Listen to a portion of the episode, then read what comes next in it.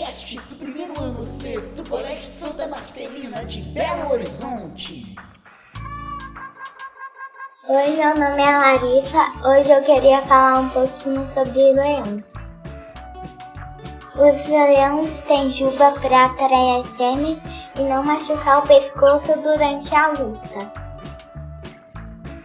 E as fêmeas são mais rápidas do que os leões, mas elas não têm juba. Por isso que a função delas é caçar e cuidar dos filhotes. Ai, meu nome é Larissa.